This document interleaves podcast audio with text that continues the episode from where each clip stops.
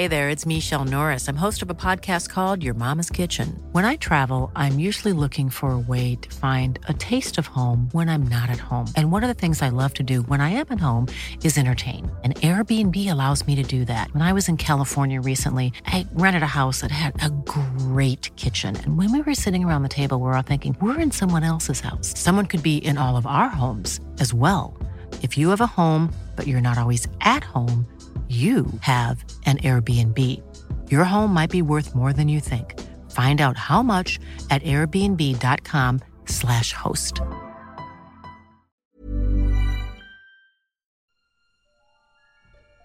Bonjour à tous chers abonnés et spectateurs, je suis Alteris et aujourd'hui je suis là pour vous offrir une dose bien méritée d'enfer sur Terre. Sur Terre et plus dans la fiction cette fois-ci Et non, car je vais vous présenter ici 5 des pires villes de l'histoire où habiter. Des villes qui à certaines périodes cumulaient pauvreté, insécurité chronique et conditions de vie dégueulasses, soit la quasi-totalité des villes avant 1800 vous allez me dire, mais il y en a quand même qui surnagent un peu au-dessus des autres, vous allez le voir. Donc j'ai exclu de mon classement les cas particuliers, par exemple la vie quotidienne dans une ville durant un siège, car Stalingrad pendant la Seconde Guerre mondiale ou Pompéi durant l'éruption du Vésuve était je pense à un moment T le pire endroit où louer un appart sur Terre. Non, Ici, comme dans mes autres vidéos sur le même concept, qu'il est votre devoir d'aller regarder après celle-ci, on se met à la place du paysan de base, du miséreux qui compose la majorité de la population de ces villes, et non pas du riche aristocrate ou du gras et prospère bourgeois. Un classement pas dans l'ordre, même si je garde les villes les plus infernales pour la fin, qui sont aussi les plus récentes bizarrement. Donc préparez-vous, je vais vous prendre délicatement la main, vous caresser doucement l'épaule. Chut et vous emmener dîner en amoureux dans les pires bidonvilles de l'Antiquité, prendre un verre avec les pirates les plus lubriques de toutes les Antilles, et enfin vous faire visiter les très odorantes usines soviétiques qui bordent votre nouveau quartier. Des villes où il ne vaut mieux pas sortir de chez soi après 6h du soir, sous peine de se faire refaire le cul dans une ruelle sombre, par un Golgotset de 200 kg et d'un mètre 90 au garrot, ou de se faire tabasser, puis voler vos NFT par un gang d'enfants pickpocket qui totalise 3 chicots à 10. Des villes habitées par une population qui ferait passer les loupards de Seine-Saint-Denis pour une convention de moines bénédictins. Couleur est annoncée, le train de l'enfer est encore une fois sur cette chaîne en marche. Alors bien entendu, la vidéo n'est pas exhaustive et ce classement est totalement personnel. D'ailleurs, n'hésitez pas à me dire en commentaire quelle ville dans l'histoire pourrait avoir sa place dans ce classement et comment vous, vous, vous y prendriez pour survivre dans celle que je vais vous présenter? Attention derrière vous, Brutus le Celte de 200 kg vous aperçut rentrer du travail et ne perdons pas plus de temps, on commence ce classement avec 5. La Rome impériale. Au beau milieu d'un des empires les plus puissants ayant jamais existé, Entouré de cette colline se tient l'immense Rome. Venez admirer la merveille du monde antique. Rome la grande, Rome l'éternelle, et Rome Eh ben Rome, la très dégueulasse et la très dangereuse. Centre du monde méditerranéen, la ville était un endroit compliqué à vivre, mais pleine d'opportunités si vous aviez des relations. Pour les gueux très nombreux, par contre, c'était juste compliqué. Déjà, la nourriture était très chère, et le pécor moyen vivait généralement dans des immeubles vétustes, les insulae. Alors déjà que ça peut être chaud aujourd'hui dans certaines villes, imaginez un peu vivre en appart à l'époque antique. Dans la plus grande partie de ces habitations, la vie était sans aucun confort. Des familles résidaient dans une seule pièce, sans eau courante ni sanitaire, et dans une proximité désastreuse de maladie. Régulièrement, l'importance des normes de sécurité se rappelait au bon plaisir des Romains quand les insulae s'effondraient sur elles-mêmes, entraînant parfois tous les bâtiments de la rue sur leur passage, quand ils ne prenaient pas feu tout simplement. Ah oui, et il y avait nulle part où jeter ces excréments qui finissaient généralement dans les rues. Autant vous dire que niveau vivre ensemble, euh, c'était pas trop le délire. Les émeutes étaient régulières et pouvaient éclater pour n'importe quel prétexte, une élection le plus souvent, mais parfois juste des bagarres entre les habitants de rue. Des émeutes, j'ajoute, qui faisaient pas quelques blessés à la suite de jets de pavés ou de tirs de LBD, mais bien des dizaines, voire parfois des centaines de morts, car à Rome on faisait ça bien, on prenait des bâtons, des couteaux et des gros cailloux, puis on allait défoncer les crânes de ces abrutis de la Via Lata qui vendent leur pain trop cher, en n'oubliant pas d'y mettre un coup dans leur femme pour la bonne mesure. La police euh, n'existait pas, et l'insécurité était telle que n'importe quelle personne un peu riche devait se faire escorter par des gardes du corps sous peine de terminer dépouiller le cul à l'air dans une ruelle sombre. Mais là je vous ai parlé que de la vie de jour, et bah oui, car Rome à la nuit tombée c'était un autre délire. Le poète romain Juvénal, qui pourtant habitait un quartier assez riche, conseille à ses contemporains de faire son testament avant d'aller dîner. Dans ses satires, à prendre avec des pincettes, mais qui nous donnent une petite idée de comment c'était, Juvénal nous décrit une balade nocturne typique, où des pots de chambre et leurs contenus sont jetés des fenêtres, où les riches, escortés de gardes, vous dégagent du passage à grands coups de bâton, et où la tourbe, tout ce que Rome compte de déclasser, écume la ville en raquettant, agressant, voire tuant à peu près n'importe qui ne disposant pas de sa propre milice privée. Rajoutons à ça la mainmise des corporations d'intérêt public ou privé, appelées collegium, sur de nombreux aspects de l'économie, et vous avez un tableau à peu près complet de ce qu'était la vie à Rome durant l'Empire. Et concernant l'insécurité rampante la nuit, on sait même aujourd'hui que du temps de Néron, l'empereur lui-même, perruque sur la tête et ivre-mort de mauvaise vinasse, s'amusait à tabasser les passants et à piller les échoppes avec sa bande de joyeux drilles. Néron, qui au final, était peut-être le seul empereur à l'image de sa capitale. 4. Port-Royal. Cap sur la Jamaïque cette fois-ci pour vous présenter Port-Royal, un endroit extrêmement riche et visité, ce qui ne poserait aucun problème pour y vivre si les visiteurs n'étaient pas les pires pirates des Antilles et les richesses des tonnes de marchandises volées. Idéalement situé à la croisée de routes commerciales, disposant d'un port en eau profonde, on dirait que je fais une brochure touristique, c'est n'importe quoi, la ville était théoriquement sous contrôle anglais, mais ces derniers, incapables de la défendre par manque de moyens, ont préféré s'appuyer sur des corsaires, pirates et autres boucaniers qui du coup bah, constituaient la majorité de la population les autorités ne pouvant pas défendre la ville sans ses forbans, fermaient les yeux sur leurs agissements. Une ville de pirates en roue libre totale donc, avec le style de vie qui va avec. Surnommée la Sodome du Nouveau Monde, rien que ça, Port-Royal était très très très mal fréquenté par des criminels pouvant faire absolument tout sans conséquence. Ici, une taverne pour 10 habitants, autant de bordel que d'églises, et un quart des bâtiments de la ville qui servent soit à boire, soit à jouer, soit à se taper des putes. Elle est pas belle la vie. Des clients, des pirates ou des esclavagistes avinés qui dépensent leur argent sans compter, boivent comme des trous et qui adorent faire partager leur passion pour la picole. Les pirates étaient célèbres pour choper n'importe quel passant et les forcer à boire de l'alcool, ou alors du Kill Devil Run, un spiritueux de production locale qui aurait tué des centaines de personnes tant il était frelaté. Vous imaginez qu'avec une telle débauche de mauvais alcool, bu par des types passablement tarés, et ce en permanence, la sécurité n'était pas vraiment le point fort de la ville. Des pirates entrant dans des accès de rage meurtrière étaient nombreux, et nombre d'honnêtes habitants terminaient le bras coupé, voire la couenne rôtie au bûcher de manière complètement gratuite. Ce sans que personne n'ose intervenir par peur de subir le même sort. Les bagarres, les meurtres, bof, c'était limite considéré comme normal. Ah bon?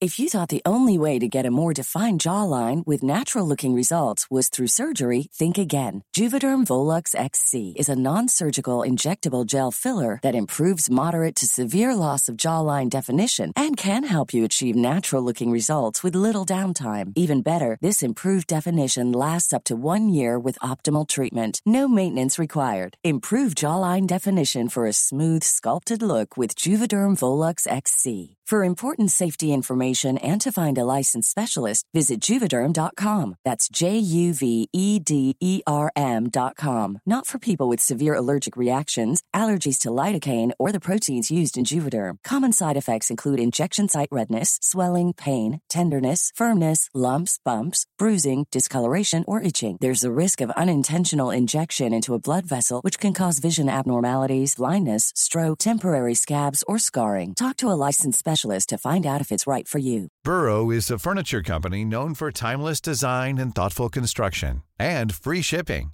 and that extends to their outdoor collection. Their outdoor furniture is built to withstand the elements, featuring rust-proof stainless steel hardware, weather-ready teak, and quick-dry foam cushions. For Memorial Day, get 15% off your Burrow purchase at burrow.com slash ACAST and up to 25% off outdoor. That's up to 25% off outdoor furniture at burrow.com slash ACAST. Vous vous êtes fait tabasser par un flibustier et vous voulez vous plaindre au gouverneur Bon courage Sachant que ce dernier est lui-même un pirate, et un des plus célèbres en plus, Henry Morgan, connu pour avoir la désagréable habitude d'utiliser ses prisonniers comme boucliers humains lors de ses pillages. Celui-ci ne pourra jamais résoudre d'ailleurs un des problèmes majeurs de la ville, son expansion chaotique, sans aucune logique, du fait de l'afflux incessant de personnes et d'argent en provenance non seulement des Caraïbes, mais aussi d'endroits aussi lointains que Madagascar. De nombreuses maisons sont construites sur du sol sablonneux et instable, ce qui ne fit qu'empirer le châtiment divin qui s'est abattu sur la ville en 1692. Comme son équivalent biblique, la Sodome du Nouveau Monde est engloutie cette année-là par un cataclysme, soit un violent tremblement de terre qui ne laissa que des ruines de ce qui fut une des villes les plus dépravées de l'histoire. 3. La Londres de l'époque victorienne. Après le soleil des Antilles, plongé dans une toute autre ambiance, bienvenue dans le smog de Londres à l'époque victorienne, le centre du plus grand empire du monde, alors en pleine révolution industrielle, une capitale ayant besoin de toujours plus de main-d'œuvre, une main-d'œuvre qui viendra s'entasser dans les très nombreux ghettos que compte alors la ville. La majorité de la population est alors constituée d'immigrés, euh, soit des Anglais natifs, ou alors venant d'Europe centrale, des Irlandais, des Polonais, des Juifs, qui s'entassent dans des conditions déplorables un peu partout dans la ville. Vous voyez Peaky Blinders? Les sombres et les maisons en briques rouges, bah imaginez ça en dix fois pire. Des bidonvilles ou des immeubles vétustes sans chauffage ni eau courante, habités par des familles de 10, vivant de rapine ou de travail à la journée à l'usine. Le livre Oliver Twist nous décrit bien l'ambiance de ces endroits, frappés par la désolation et le crime. Les vols constituaient la plus grande partie des crimes d'ailleurs, mais des crimes enregistrés. Et oui, la police à l'époque venait tout juste d'être mise en place à Londres, mais avait la réputation d'être composée d'ivrognes incompétents et corrompus, ce qu'ils étaient sûrement. Souvent perpétrés par des gangs d'enfants pickpockets, les vols étaient si fréquents que les locataires de logements à Shoreditch ou à Whitechapel devaient la nuit rentrer leur tapis d'entrée pour ne pas qu'ils disparaissent.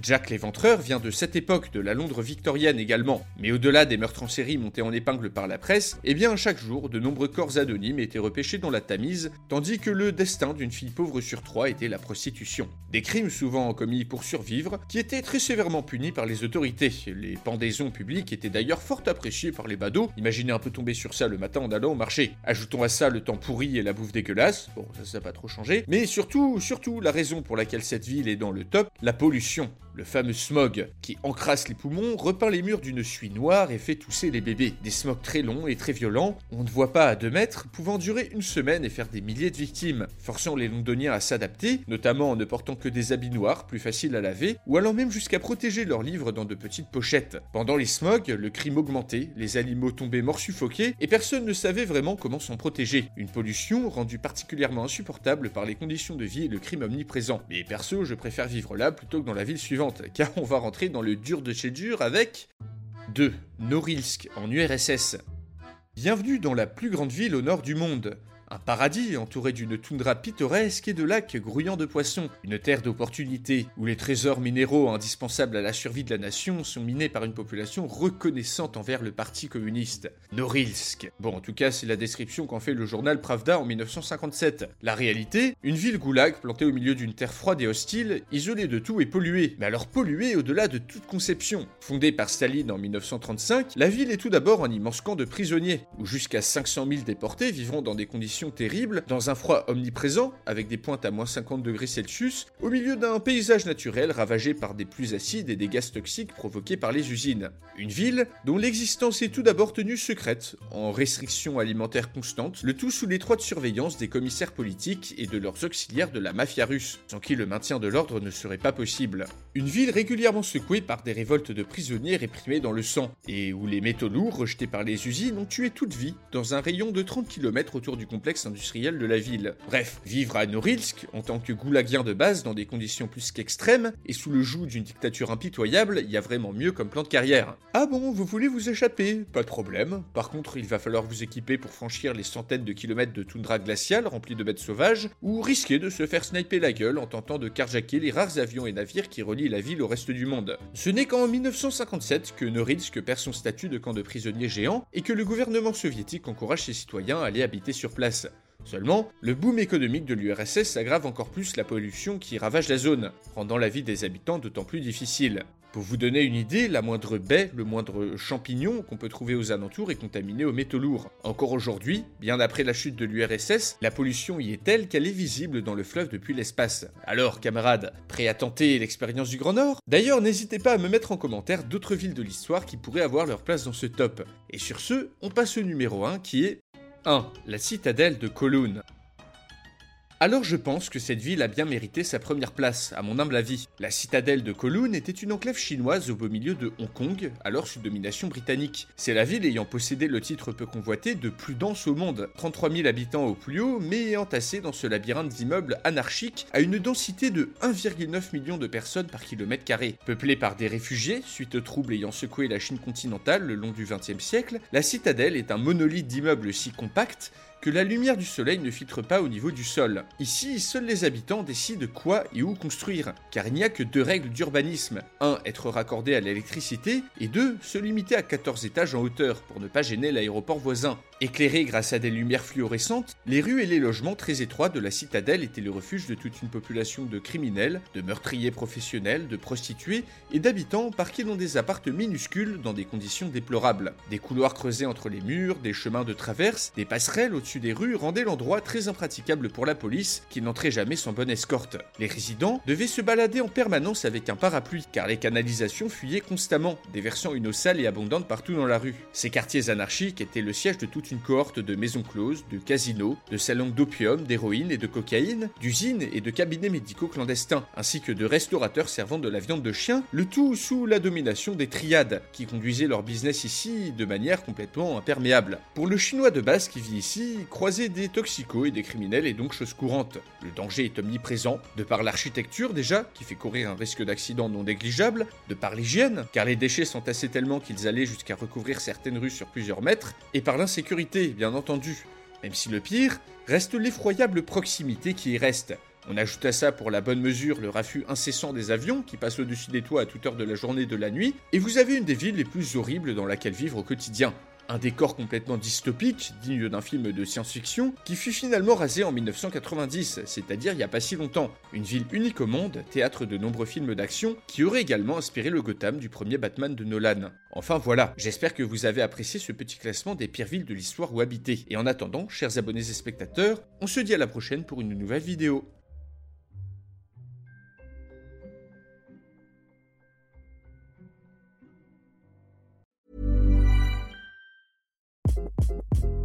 Hi, this is Craig Robinson from Ways to Win, and support for this podcast comes from Invesco QQQ, the official ETF of the NCAA. The future isn't scary. Not realizing its potential, however, could be. Just like on the recruiting trail, I've seen potential come in many forms as a coach. Learn more at Invesco.com slash QQQ. Let's rethink possibility. Invesco Distributors, Inc.